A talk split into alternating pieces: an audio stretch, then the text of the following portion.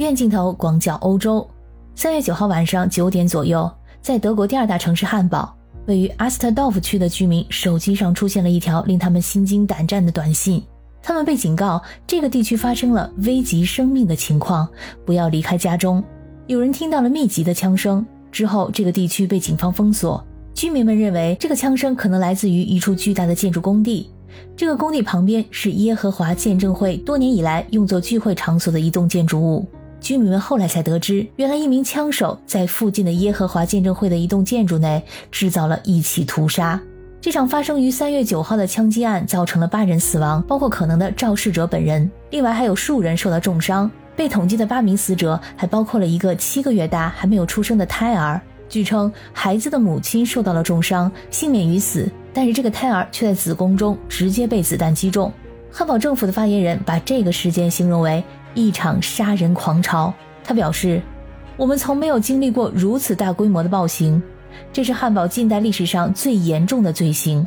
德国总理肖尔茨也称这起枪击案件为残忍的暴力行为。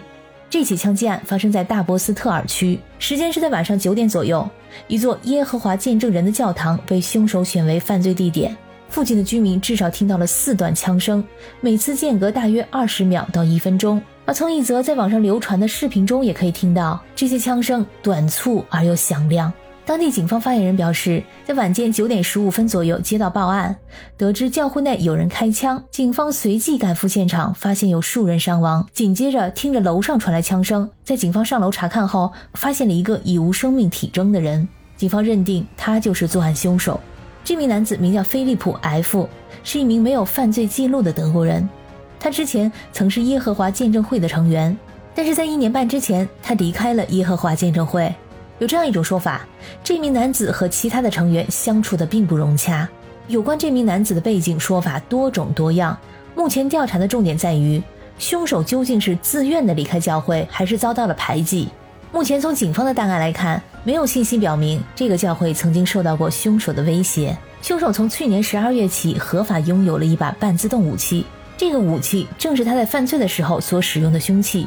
大量的弹药在凶手的公寓被发现。其中包括有十五个装满子弹的弹夹，还有装有二百发子弹的弹药箱。在周四晚上，这名凶手开了很多枪，他总共用掉了九个弹夹，每个弹夹都有十五发子弹。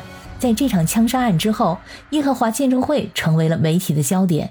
耶和华见证会于十九世纪在美国宾夕法尼亚州成立，他们认为自己是最早也是最坚定的基督教继承人。并自始至终的完全的参照圣经，他们的教义强调耶和华的王国是唯一带来救赎和神圣计划的力量。这个组织的地位因为国家而有所不同。在奥地利和德国，耶和华在法律上被视为与主要的宗教地位相同。根据网站，德国有超过十七万名成员，汉堡有三千八百人。他在德国的总部设在柏林。耶和华见证会强调传教。布道还有传播福音的重要性，他们经常进行门到门的传教，并使用他们的宣传品。这个组织的成员也有一些不同于其他基督教组织的行为和规定，比如说禁止献血、拒绝军事服役，还有庆祝生日等等。在过去的几十年里，德国政府曾经对这个组织进行过多次的调查，并试图限制他在德国的活动。一些批评者指责这个组织的成员教唆隔绝。禁止献血以及拒绝医疗治疗等行为，这些行为被认为可能危害成员的生命和健康。他的传教方式也被批评为侵入性和烦扰。在这起事件发生之前，已经开始有人质疑德国现行的枪支持有法规是否足以防止这类案件的发生。其实，早在今年一月份，警方曾经收到过一份关于菲利普 ·F 异常行为的匿名举报信。举报者的信中指控，这名合法持枪的男子可能患有精神疾病。这名男子的精神病可能没有得到医学上的诊断，因为他没有就医。在举报信里更是指出，他可能对宗教信徒，特别是耶和华见证会以及他的前雇主怀有某种敌意。从某种程度上来说，这封匿名举报信甚至预言了如今发生的悲剧。那么，既然收到过匿名举报信，那为什么悲剧还是发生了呢？警方声称，接到举报之后。武器管理部门在二月初派了两名官员拜访了凶手的住所，而菲利普当时也是很配合调查者的工作。然而，由于没有其他相关的指控，所以法律上可用的手段也只能到此为止。在网络上有网友称，在德国，只要有持枪证就可以合法持枪，运动员和猎人都可以申请。但是其中有个考核，这个考核非常严格。